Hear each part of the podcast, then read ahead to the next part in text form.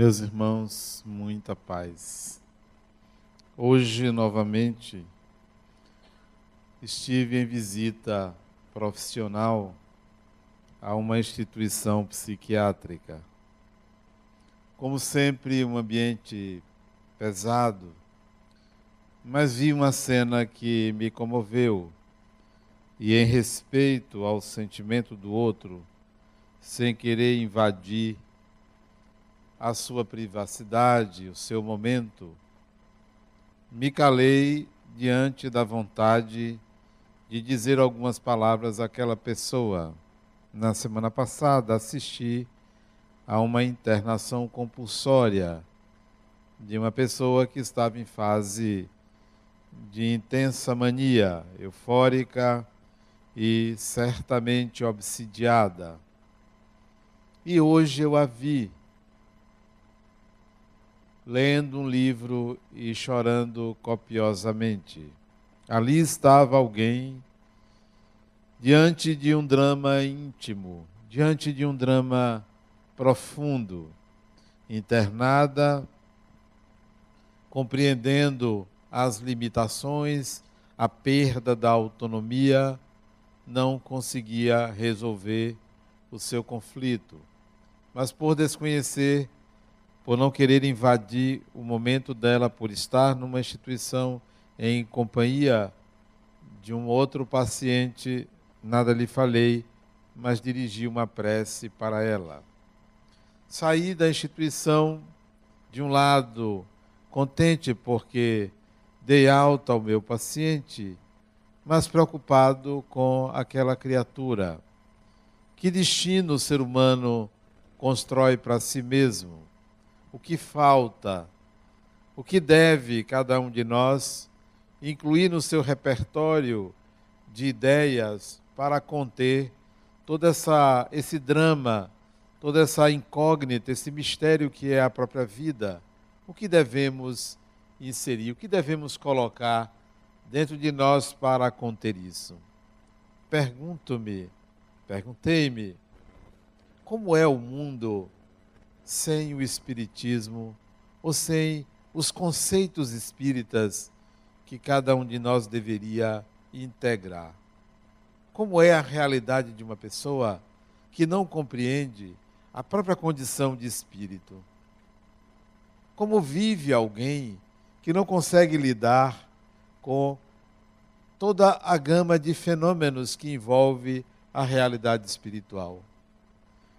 E ao mesmo tempo me respondo: o mundo, a mente humana, que não consegue compreender as invasões psíquicas, as invasões espirituais, tudo que vem, tudo que brota do inconsciente, tudo que é influência espiritual, deve criar um mundo pequeno, intensamente forte, coeso, rígido para conter e proteger-se, proteger-se de si mesmo, proteger-se do próprio passado, proteger-se dos fantasmas que inundam a consciência.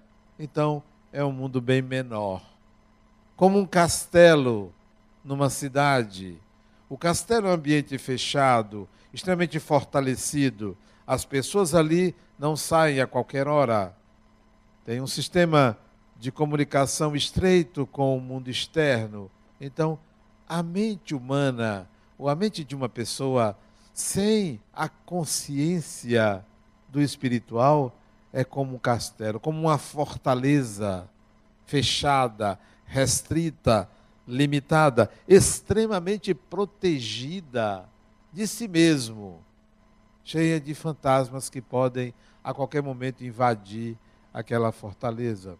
E como é então a mente de uma pessoa que compreende, tem consciência da sua imortalidade, tem consciência da existência dos espíritos que sabem que são pessoas, não podem tudo, não destroem tudo, não são capazes de quebrar as leis de Deus. Como essa mente? É uma mente flexível, aberta, que se expande, que cresce, que aprende, que se desenvolve, que vai além dos muros estreitos de uma fortaleza, porque toda fortaleza tem um ponto vulnerável. Tem um ponto onde o malfeitor, o ladrão, o invasor vai penetrar por ali e minar aquela estrutura toda. Quanto mais você se protege do espiritual, mais você se torna frágil exatamente a ele, porque não há como conter, não há como impedir o desenvolvimento da consciência de que todos somos espíritos. É impossível a qualquer um de nós impedir que haja essa consciência. Não é uma questão de crença. Pode-se acreditar em algo e desacreditar. Pode-se assistir até uma religião ter o seu apogeu e desaparecer, mas não se pode conter o desenvolvimento, a evolução do espírito, porque é algo inexorável, improvável que haja algo que impeça esse desenvolvimento. Então, a consciência de alguém que admite que apropriou-se da realidade espiritual é mais flexível. Adoece menos. Não me refiro às doenças do corpo, às doenças da alma, que são muitas.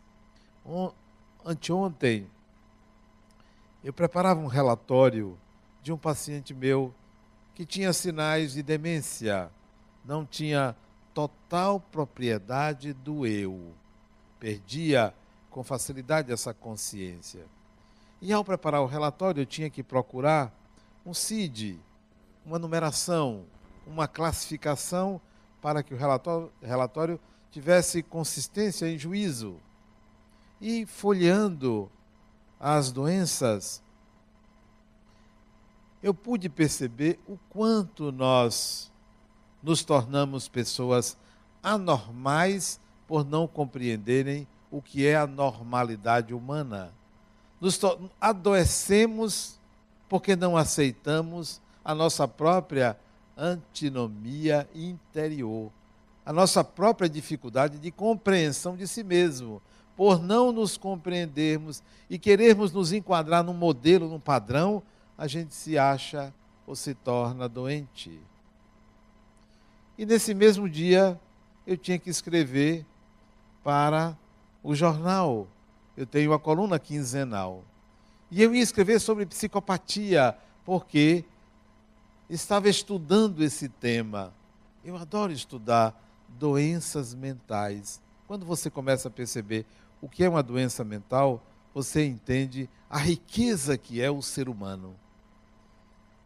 Mas quando eu ia escrever sobre psicopatia, que já tinha muito escrito, só ia sintetizar, me veio na mente um outro tema sobre a tentativa nossa de resolver problemas psíquicos com um remédio, com uma pílula. E o título da coluna foi Indústria Perversa. Porque é uma perversidade você dar um remédio, um psicofármaco a uma criança. É uma perversidade. A criança é diagnosticada como hiperativa e tome-lhe remédio psiquiátrico para uma criança. É o cúmulo, é um absurdo isso. Não se cura, principalmente porque aquilo não é uma doença é uma tentativa de se livrar de um processo de educação, do incômodo. É a preguiça que entrega a uma substância que vai trazer efeitos colaterais danosos àquela personalidade ao longo do tempo. Quando nós nos apropriarmos da condição de espíritos, nós não vamos estar sujeitos a isso. Nós não vamos perder o endereço de ser espírito, porque nós perdemos, nos envolvemos de tal forma num medo absurdo de enlouquecer que acabamos nos enlouquecendo. E lá, diante daquela mulher, ao passar ao lado dela com o meu paciente, Eu disse: se ela tivesse consciência, ela não estaria nesse choro, ela não estaria sofrendo. O sofrimento é uma escolha. O sofrimento representa a ignorância, a nossa ignorância da condição de sermos espíritos. E aí sofremos. A angústia de viver é a falta de um sentido espiritual para a vida. Então, uma mente, um eu, uma consciência que adquiriu, que integrou o ser espírito, não precisa de tanta defesa, não precisa de tanta proteção, não precisa sair por aí buscando fórmulas mágicas para resolver aquilo que compete ao próprio ser humano, encontrar uma saída ao que incomoda. Ali via a mediunidade presente, a influência espiritual, a que todos estamos sujeitos. Todos nós somos pessoas passíveis da influência espiritual. Todos nós. Todos nós somos passíveis, da, além da influência, atravessarmos algum tipo de obsessão espiritual, que é um tipo particular de influência espiritual. Influenciados pelos espíritos, todos somos obsidiados, alguns obsidiados aqueles que atravessam problemas, vivem comportamentos inadequados, inconsequentes, quando se deparam com algum inimigo do passado, com algum oportunista, com alguém que quer brincar, quer dificultar a vida da pessoa. São alguns que são obsidiados, mas influenciáveis todos somos. Nesse sentido, então, todos somos médiuns. Numa instituição psiquiatra, psiquiátrica, você vê ali a obsessão espiritual. Hoje, vi um grupo de quatro homens jogando dominó lá dentro. A cena, para mim, era interessante. Eu passei, eles estavam distantes, talvez uns 20 metros de mim, jogando dominó. Era um homem, um deles muito gordo, deveria ter talvez uns 160, 170 ou 180 quilos, muito gordo. Um outro muito idoso e mais uns dois, todos concentrados no dominó. E para mim a visão era de uma assembleia assistindo aquele jogo, interessados naquele jogo. Ali por detrás de cada um deles, talvez até querendo que jogasse essa aquela pedra. Devia ser algo interessante se ver o que está por detrás das intenções humanas. Quais são as influências? Talvez naquele momento do jogar, que não tem nada de mais jogar, é algo até salutar, os obsessores já não se preocupassem em prejudicar os obsidiados, os seus obsidiados, porque estavam ali querendo jogar, querendo participar, dando palpite. Um momento lúdico, um momento onde há uma trégua. Se vão, é, se vai continuar aquela trégua, não sei. Se depois que terminar o jogo vão voltar a obsidiar uns aos outros, não sei. Provavelmente, mas naquele momento é uma trégua. As influências espirituais, elas são constantes em nossa vida. A questão é como é que você vai saber se é uma influência espiritual ou se o pensamento, a ideia brota de dentro de você. Se é seu ou se não é. Como distinguir? Existem algumas regrinhas básicas para você distinguir se é você e se não é. Se vem de alguma influência espiritual, ou de alguma entidade espiritual, ou de alguma pessoa desencarnada, conforme você chame, ou se brota de você aquela ideia. Não pensem que uma luz piscou dentro de casa é um espírito, ou a porta bateu é um espírito, ou você se arrepiou é um espírito.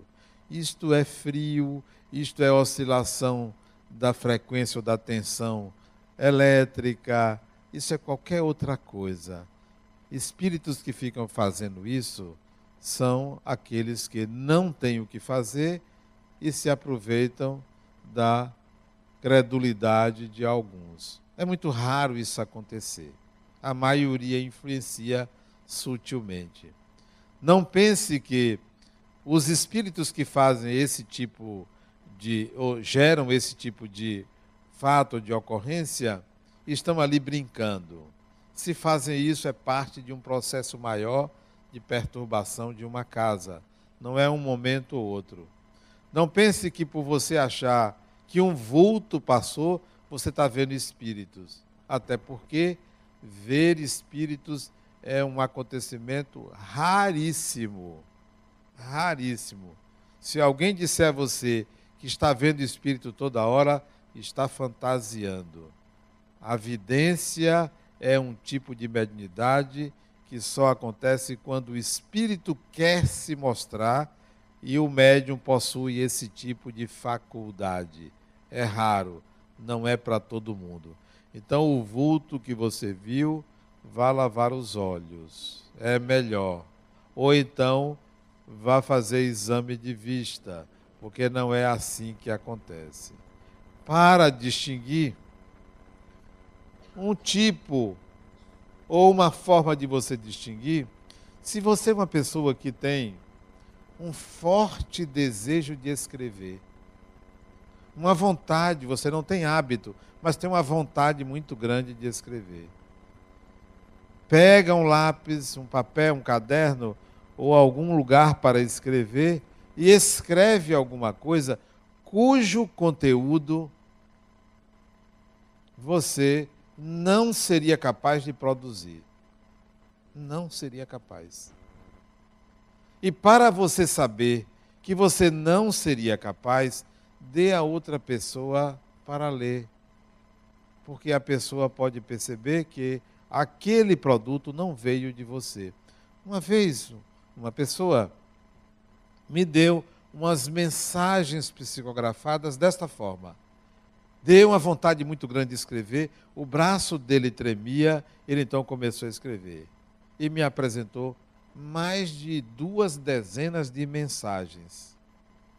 Foi lá no centro, isso deve ter uns 15, 20 anos, e me levou essas mensagens, me pediu que eu analisasse. Eu li uma por uma, uma por uma, e disse a ele: Fulano, dei a ele um prazo. Na próxima semana você venha e eu vou lhe dar uma resposta sobre o que eu acho dessas mensagens.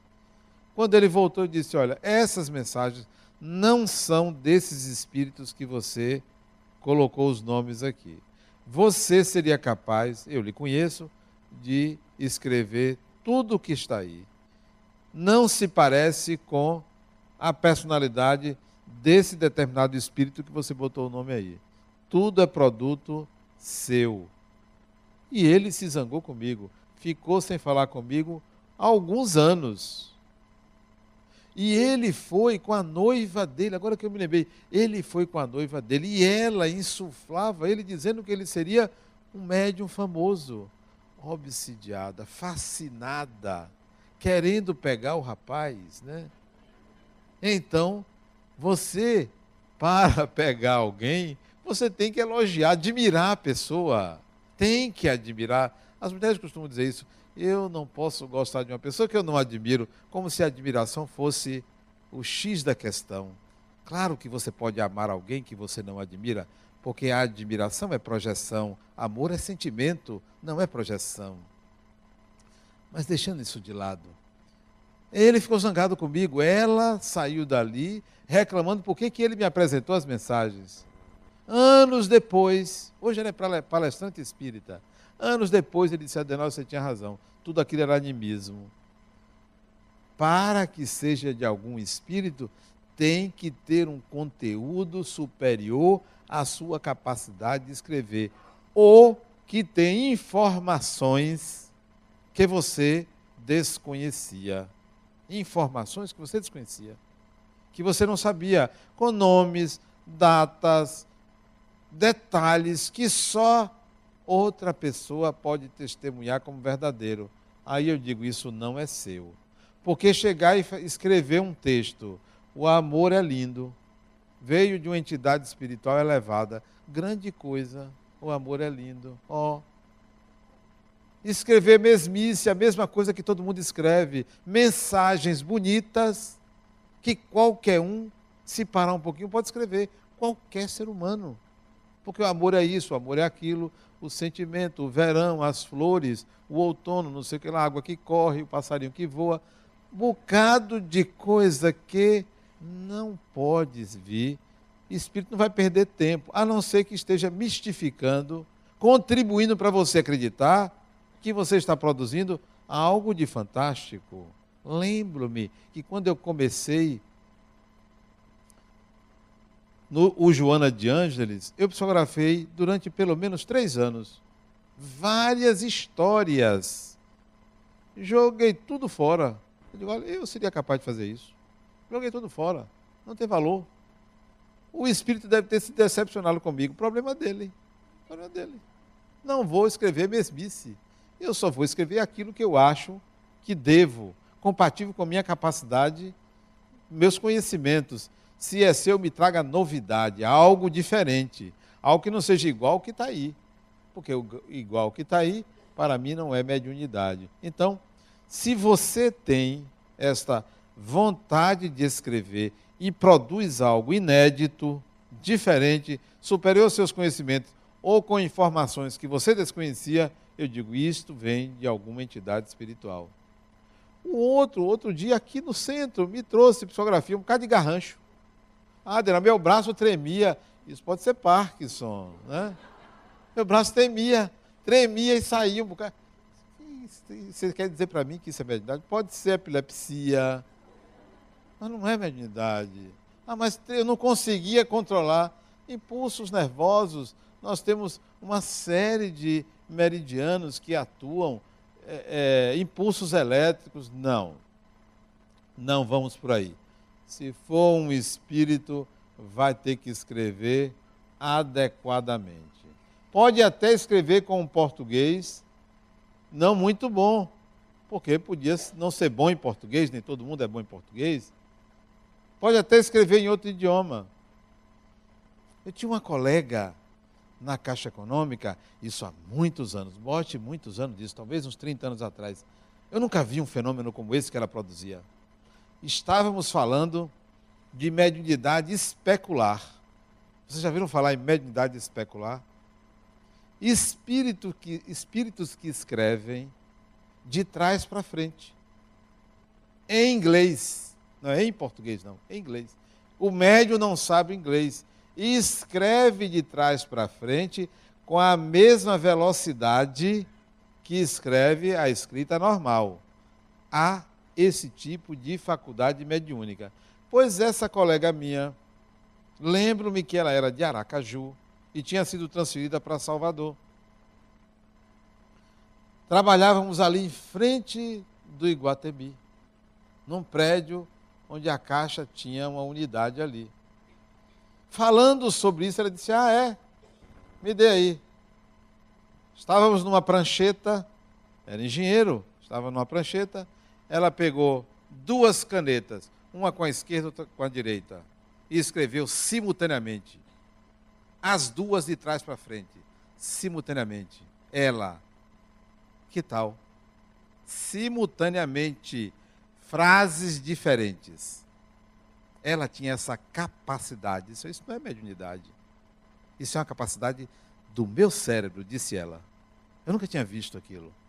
Então, não se impressione se alguém escrever de trás para frente dizer a você que é espíritos, porque eu vi alguém fazer e não tinha nada de mediunidade. E ela fez com as duas mãos, com as duas mãos, de trás para frente, frases diferentes. Tudo bem que foram frases curtas, não foram palavras, foram frases curtas.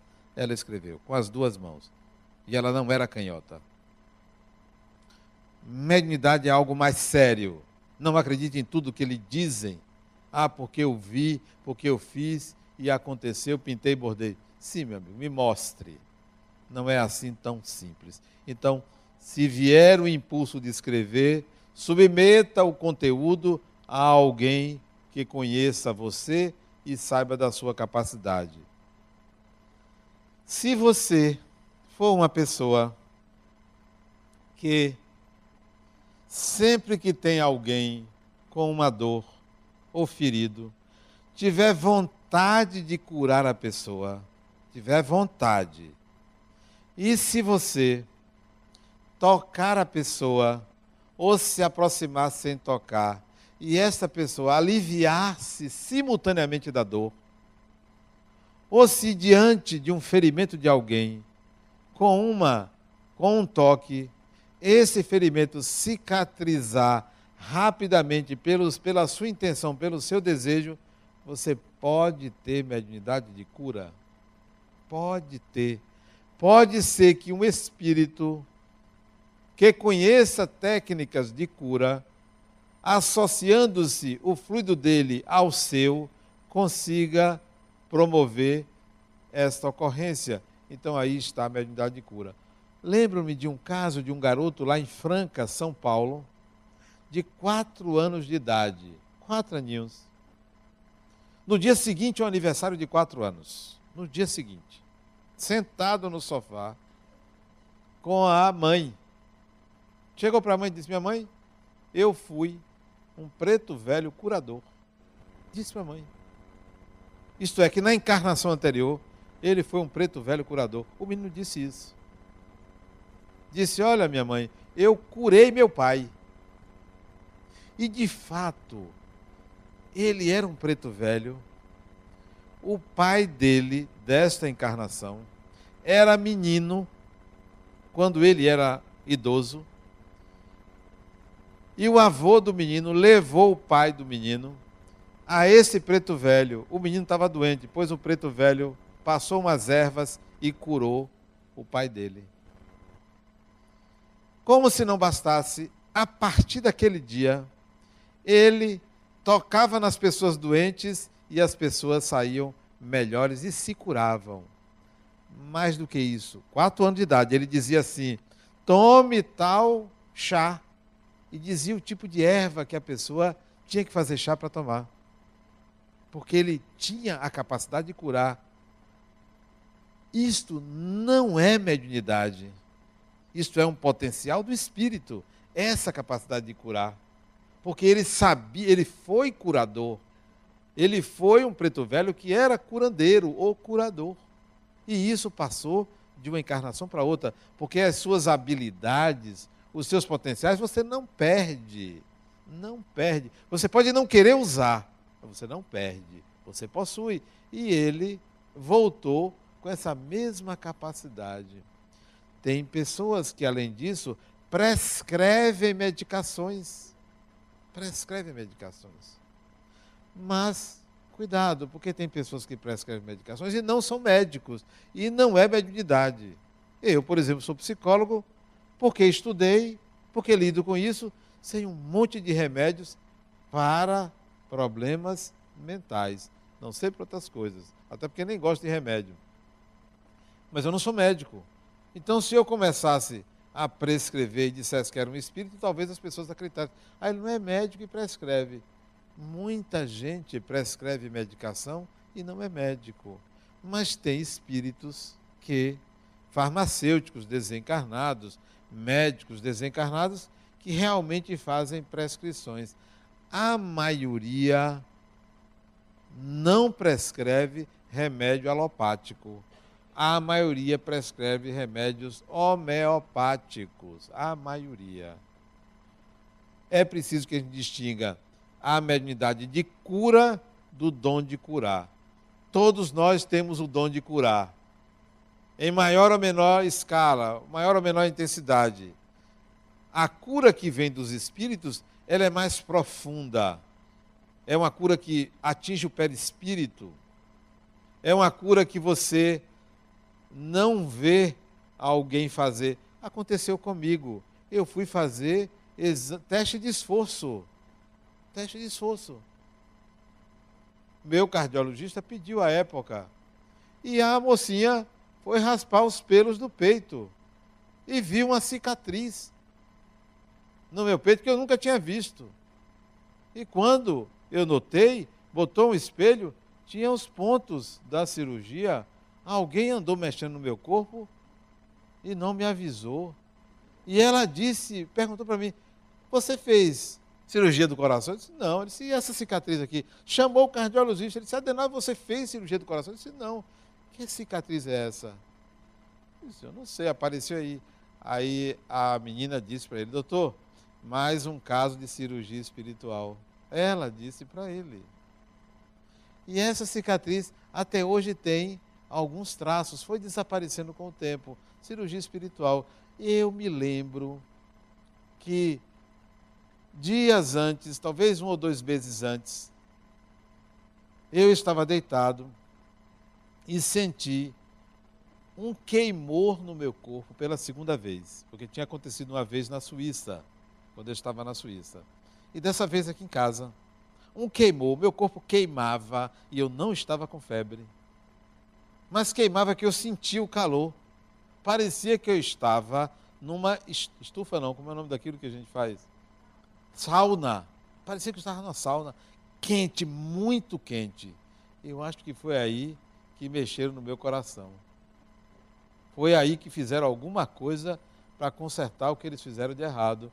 E aí consertaram. E ela viu a cicatriz. Então isso é cirurgia espiritual feita por alguma entidade espiritual. Existem médios de cura, médios que os espíritos aproveitam os fluidos para promover essas curas, independentemente do dom de curar. Se vocês se perguntarem, é, você acredita que um espírito pode fazer isso? Eu não tenho dúvida. Eu não tenho dúvida, porque já vi isso e já senti isso em mim mesmo, sem que eu fosse procurar. Eu prefiro que não aconteça comigo, eu prefiro ir ao médico. Eu prefiro ir ao médico. Confio nos médicos, mesmo sabendo que eles podem errar. Se errar, se um médico errar comigo, eu mereço. Eu mereço. Por isso que eu vou a qualquer médico. Porque eu acho que o que vai acontecer comigo é meu merecimento. Eu tenho alta confiança nos médicos e aconselho nós a termos essa confiança, mesmo sabendo que alguns são despreparados. Mas se um médico estiver for despreparado, fizer aquelas faculdades meia boca, trabalhando de motorista num turno, motorista de táxi num turno e médico em outro, ou tendo mil plantões sem tempo para estudar, e você for Todo médico é acompanhado por um bom espírito, mesmo que ele não mereça. Por você, todo médico tem uma companhia espiritual, por seu merecimento, para que você não esteja submetido àquilo que você não merece. Então, não tenha receio de médico. Só se preocupe se ele prescrever medicação psiquiátrica sem você precisar. Ou se ele é, quiser empurrar para você antidepressivo, porque antidepressivo é placebo. Fora isso, mediunidade é algo mais explícito. Se você tiver constantes pensamentos, a revelia da sua vontade de tê-los, ideias que você não concorda, desejos e impulsos que você não consegue controlar e que você não quer que aquilo aconteça, desconfie de alguém ao seu lado pensando com você, desejando ou passando para você. Isso se for muito intenso. Se você tiver pensamentos constantes e repetitivos que lhe obrigue a rituais a moda do conhecido transtorno obsessivo compulsivo, compulsivo, pode ter certeza, você está sofrendo uma obsessão. Aquele pensamento constante, aquela ideia constante que manda você fazer alguma coisa e em vez de obedecer, você cria um ritual. Reza não sei quantas Ave-Marias, Pai Nosso, pode ter certeza que tem alguém lhe obsidiando, porque rezar dessa forma não vai resolver. Outro dia, onde foi? Alguém me perguntou, foi ontem? Foi ontem. Foi anteontem, a idade já me permite esquecer. Mas foi um dia desse, isso não é transtorno psíquico. Denal, eu estou com um pensamento constante na minha cabeça. A todo momento vem esse pensamento. Vem o pensamento que eu sou, mas eu não sou. E ele disse o que é que o pensamento dizia que ele era. Mas ele disse: Eu não sou isso.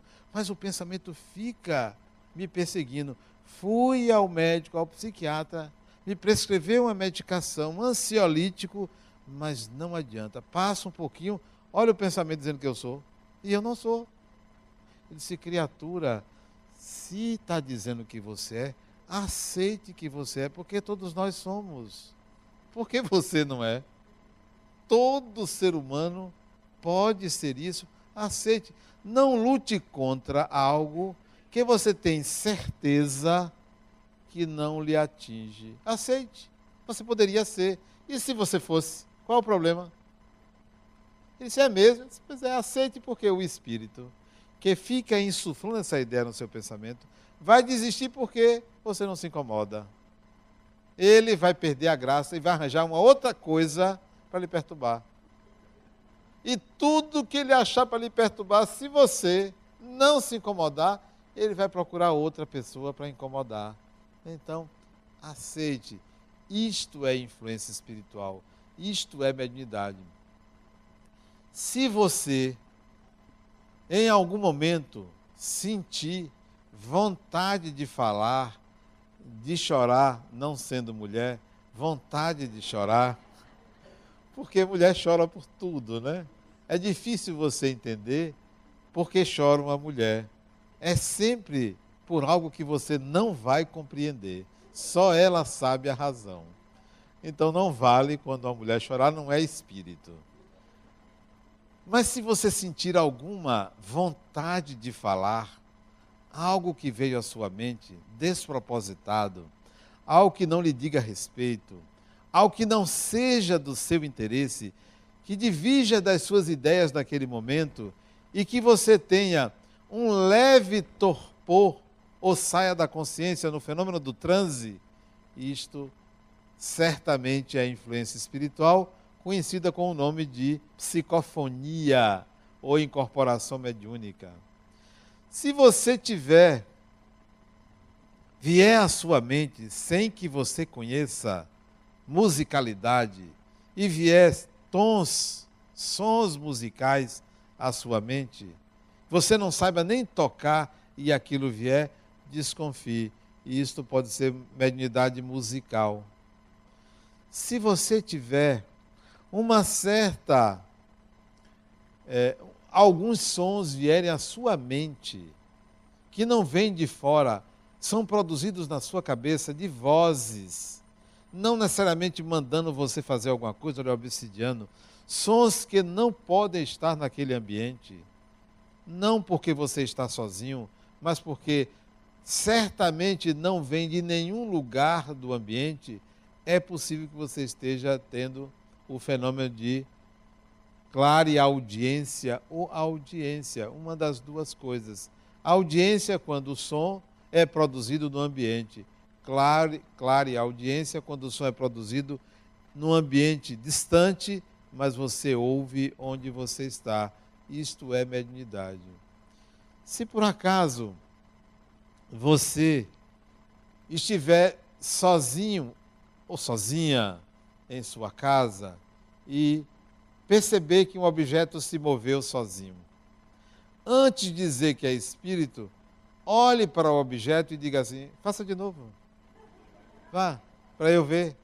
Não faça sem eu ver, porque sem eu ver foi o vento, foi uma acomodação material. Faça de novo. Olhe, porque se fizer de novo e você se aguentar sozinho ali, aquilo é mediunidade. É mediunidade. Mediunidade de efeitos físicos, né? Eu assisti, até estava contando na aula aqui, na ULI, eu assisti a um fenômeno de efeitos físicos interessantes. Uma cadeira se movendo na minha frente, de um lado para o outro. Isso tem alguns anos, isso foi em 1985. Primeira vez que eu vi um fenômeno de efeitos físicos, uma cadeira se movendo de um lado para o outro, sozinha. Estava eu e mais duas pessoas na sala. Uma médium de efeitos físicos, uma mocinha, ali na ladeira da Barra, numa empresa. E a vice-presidente daquela empresa. E a cadeira se movia. E nós combinamos Eu disse: Que bom que você está aqui. Tenho algumas perguntas para lhe fazer. Se for sim, balance para o lado direito. Se for não, balance para o lado esquerdo. E passamos ali quase três horas conversando. Só pode ser coisa de maluco, né? Você conversar com a cadeira, né? E a cadeira se movendo ali. Fenômeno de efeitos físicos. Graças à mediunidade de efeitos físicos daquela menina que estava ali, porque ali se produziam muitos fenômenos de efeitos físicos. Então, se você estiver sozinho num lugar e, e um objeto se mover, olhe, queira ver. Se cair uma coisa, não pense que é espíritos. Peça para produzir novamente. Peça para que aconteça de novo, visivelmente, para você ver que aquilo não é produzido por nenhum outro fenômeno. Para desmistificar. O fenômeno mediúnico, ele, embora possa ser sutil, mas ele tem sinais claros. Se você está em dúvida se é seu ou se não é, é seu. Peça aos espíritos uma prova. Peça uma prova. Tem alguns anos eu estava aqui, me concentrando para falar, me perguntando, porque às vezes, às vezes não, todo dia, o que é que eu vou falar para essas pessoas? Eu nem sei o que eu vou falar. E fiquei me perguntando, o que é que eu vou falar? O que é que eu vou falar? Aí tinha uma, uma senhora sentada na primeira fila, e eu disse assim, poxa, se eu tivesse uma mediunidade precisa, certamente o nome dela seria Margarida. E ela teria uma filha, uma filha, um filho. E o nome do filho? E ela deveria trazer esse filho aqui. Aí fiz a palestra. Quando fui atender as pessoas, ela veio. Aí eu fiquei curioso, será que o nome dela é Margarida, meu Deus? Olha que médium fajuto, né? Será que é Margarida? E será que ela tem um filho, Rodrigo? Ou era filho ou era filha? Tem muito tempo eu já esqueci, mas era um dos dois. Aí fiquei tentado a perguntar. Ela, ela disse: Olha, eu vim aqui, não disse o nome. Fiquei curioso, não disse o nome, eu não vou perguntar. Eu vim aqui porque é minha filha está me dando problemas. E eu na cabeça que o nome dela é Margarida e que o filho chamava Rodrigo. Ou era outro nome da menina e ela veio por causa do filho. Era essa inversão. Eu não aguentei. Se você tem um filho, tenho. Como é o nome dele? Ela disse o nome dele. Ele é que tem que vir aqui. E era o nome que eu tinha ouvido. E aí eu perguntei o nome dela, de fato era Margarida. Isto só acontece porque há um espírito colocando aquilo na cabeça da gente. Porque eu não tenho a capacidade de captar o nome de uma pessoa. E seria excepcional se fosse assim, né? Não tenho essa faculdade. E isso é algum espírito que fala na mente da gente. E isso é uma coisa tão sutil, mas tão maravilhosa, que entra na mente como se fosse uma cachoeira que desce assim e você vai percebendo aquele fluxo de ideias. Aquele fluxo de ideias. Então, isto é, é mediunidade. Todos nós somos passíveis de viver essa mesma experiência. A questão é que nós não nos disciplinamos para isso. Ficamos com medo. Ou ficamos querendo algo muito mágico e extraordinário que aconteça. O fenômeno é sutil, só é explícito quando for de efeitos físicos, porque a maioria das influências espirituais é de efeitos intelectuais, é algo que se processa, que vem do inconsciente para a consciência, que nasce, que brota como se fosse uma fonte que jorra de algum lugar e acende a consciência. Isso é o fenômeno mediúnico. Ele está presente em todos os momentos de nossa vida nem todo mundo tem o mesmo tipo de mediunidade. São vários os tipos. Uma mediunidade que eu acho fantástica é a mediunidade em que a pessoa recebe cartas de seus entes queridos. Para mim, é uma das maiores provas da imortalidade é um médium fotografar uma carta de uma pessoa que veio ali pela primeira vez e ele mostra e ele apresenta uma informação que só era do conhecimento daquela pessoa. Nesse particular, eu me lembro de uma psicografia de José Medrado. Fantástica psicografia. Ele estava à mesa ao lado de meu amigo Djalma Margolo. Os dois falando mal de mim. Meus amigos, brincando. De repente, Medrado disse assim: Djalma, me dá a caneta aí. Psicografou uma carta para uma pessoa. Psicografou, deixou ali, voltou a falar mal da pessoa. Brincadeira. Mas a carta era verdadeira. A mediunidade não precisa daquelas concentrações, apaga a luz, faz isso, faz aquilo, treme daqui, treme dali. Nada disso. É um fenômeno simples. O médio tem uma faculdade capaz de captar aquele pensamento em sintonia com aquele espírito. Produz-se o fenômeno. E a pessoa, quando recebeu a carta, viu informações precisas, que não tinha como ele saber, nem conhecia a pessoa. Veio do filho dela para ela. Isto é mediunidade. Mediunidade precisa. Poucas pessoas no Brasil, melhor dizer, no mundo, têm esse tipo de faculdade. Poucas pessoas. No Brasil que eu conheça tem uma dúzia no máximo, que tem esse grau de precisão. A maioria são mensagens históricas, doutrinárias, mensagens de consolo, mensagens de autoajuda, mas com essa característica de precisão, são poucos. Isto é mediunidade. Outros têm outros tipos de mediunidade. Mediunidade de pintura, mediunidade musical, como eu falei, mediunidade poética, mediunidade de inspiração, mediunidade a de, a de cura, mas com o caráter de cirurgia espiritual. Outros são médiums que trabalham mais o aspecto da visão espiritual, veem o mundo espiritual. Outros têm uma mediunidade que eu acho interessante Todas as pessoas que sonham muito com desencarnados, com quem já morreu, sonham muito, é um tipo de mediunidade. Sonhar com pessoas que já desencarnaram. O pai, a mãe, o avô, a avó, o irmão, a irmã, o filho. Se sonhar muitas vezes é um tipo de mediunidade. Tem pessoas que exercem a mediunidade durante o sono. Durante o sono. Hoje mesmo, uma pessoa me mandou um sonho. Só que o sonho dela foi um fenômeno mediúnico. Ela não atentou para isso. Ela sonhou. Olha o sonho dela. Como ela não está aqui, eu vou contar. Nem vou dizer o nome dela. Ela sonhou que ela estava em casa, acordou, isso no sonho, viu uma pessoa procurando uma coisa na gaveta da cômoda dela procurando, abrindo a cômoda. E ela aí foi reclamar com a pessoa, porque que a pessoa estava abrindo a cômoda, as gavetas. E a pessoa se virou para ela e, de uma forma agressiva, disse: Eu faço o que eu quiser. Quando a pessoa disse isso, ela tomou um susto e acordou.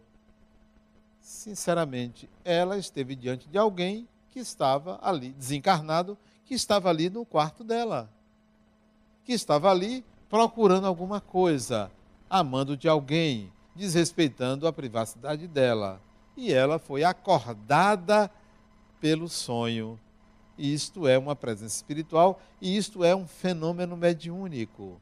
Nós nem sempre identificamos os sonhos de origem espiritual dos sonhos de origem psicológica. Aliás, este é um assunto que eu vou tratar no meu seminário de domingo. Já estou fazendo uma propaganda. Não foi proposital, eu me lembrei agora.